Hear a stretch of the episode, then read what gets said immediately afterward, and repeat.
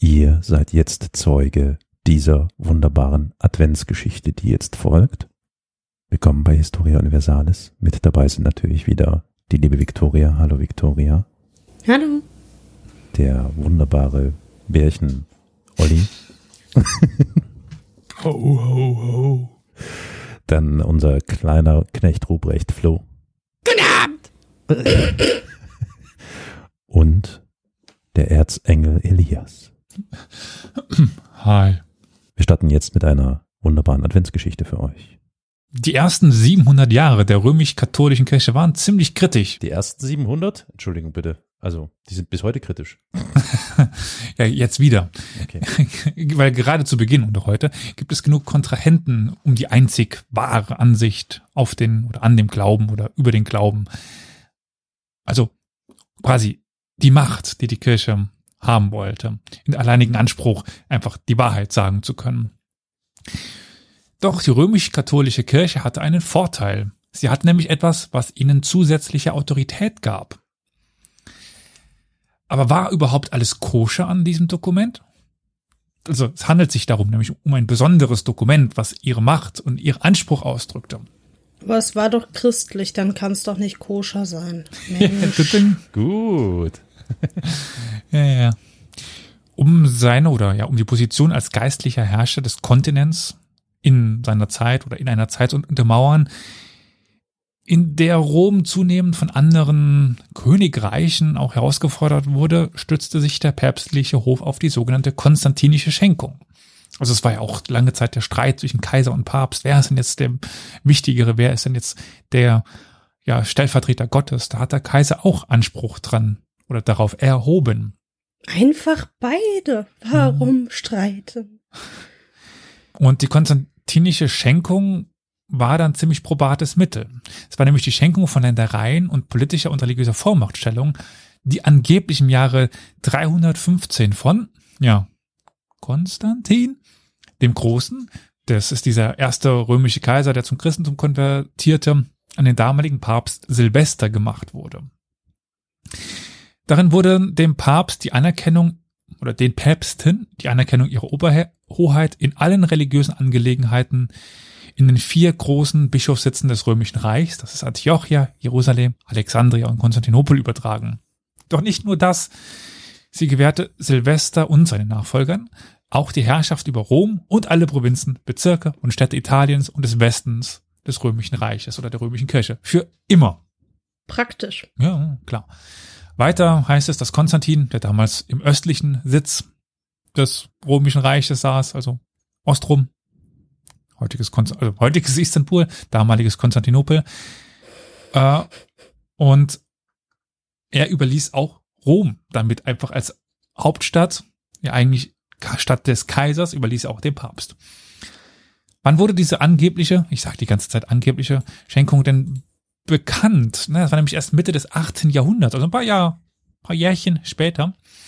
Nämlich als sie 754 von Papst Stephan bei den Verhandlungen mit dem fränkischen König Pippin über die Aufstellung der Ländereien zwischen den beiden rivalisierten Herrschaften verwendet wurde. Also da ist sie zum ersten Mal herangezogen worden. Und im Jahr 1054, als Leo IX. mit dem Patriarchen von Konstantinopel über die Rechte und Befugnisse der römischen Herrschaft stritt oder des Papstes eben, wer durfte was? Mit dieser konstantinischen Schenkung war natürlich eigentlich der Patriarch von Konstantinopel dem Papst unterstellt. Also im Grunde genommen wurde diese Schenkung gegen alle verwendet. Gegen den Kaiser, gegen die Könige, gegen die Patriarchen, im Grunde gegen alles. Der Papst stand ganz oben in der Herrschaft. Er war der Gesandte Gottes, er war der Unterstellte Gottes, die Verbindung zu, zu Gott und Herrscher über alles.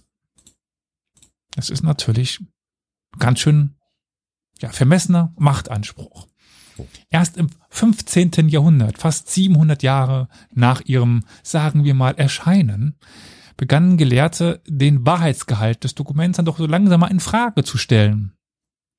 War das denn tatsächlich so? Gab es, war das von Konstantin so geschenkt worden? Und 1518 war es soweit. Sie wurde entlarvt. Es war eine Fälschung. Vom Papst gefälscht. Aber wie kam man dann jetzt da drauf? Oder was gab es denn für Hinweise dafür? Nun, Einer der Hinweise auf der Fälschung war Konstantins offensichtliche Übergabe seiner eigenen Stadt an die päpstliche geistliche Kontrolle. Obwohl sie angeblich 315 verfasst wurde, gründete, ja, die Stadt Konstantin, oder die Stadt Konstantinopel wurde erst 326, also elf Jahre nach der angeblichen Schenkung überhaupt gegründet. Und die Begründung war angeblich, dass er sich eben in Konstantinopel niederlassen wollte, die es zu diesem Zeitpunkt noch gar nicht gab. Also Mathe ist halt schwer. Jeder kann sich mal verrechnen. Ist ja nicht so, dass wir das immer. Doch, wir sind perfekt, was, was Mathe angeht. Also außer uns verrechnet sich jeder. Vor allem die Kirche. Immer. Ja, ja, ja. Gut, die haben sich auch beim Leben von Jesus äh, verrechnet und so weiter, aber gut. Aber dafür können sie Ostern ausrechnen, weißt du? Sonst hm. kriegen sie nichts hin, aber sowas Boah, Bescheuertes das, wie Ostern können sie ja, ausrechnen. Aber echt. Ja, die haben wahrscheinlich so Mathe, so ein, so ein Rechner von, wie, wie heißen die großen Osterrechner? Abacus. Kisio, Abacus, Kisio, oder wie die alle heißen, keine Ahnung, die dann, da haben sie so eine, so eine Osterform mit drin, müssen das mal eingeben. Gab's da schon im Ach so, du meinst einen Taschenrechner? Nee, das ja. ist kein Abacus. Naja.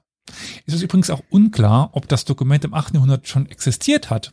Oder ob das erst die Idee gegeben hat nach dem Motto, man probiert es mit Pippin mal aus. Der hat's geschluckt, okay, dann oh, komm, machen wir, machen wir mal so eine Dokumentenfälschung. Das steht auch noch so im Raum.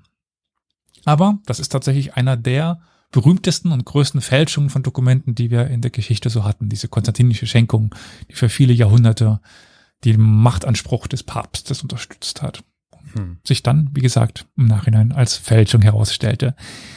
Wen wundert's bei der katholischen Kirche? Tja. Egal. Lasst uns trotzdem dieses heidnische Weihnachtsfest oder zumindest die Zeit genießen. Ja, die Zeit der, der Eintracht des Zusammenkommens, das ist ja was Schönes, auch abseits der Religion. Eintracht? Ist jetzt Fußball oder was? Ach so, äh, du meinst Eintracht. äh, ja, hm, klar. Hatte noch ein paar mehr Bedeutungen, dieses ja. Wort. Aber damit wünsche ich euch nämlich da genau das. Also eine schöne Vorweihnachtszeit.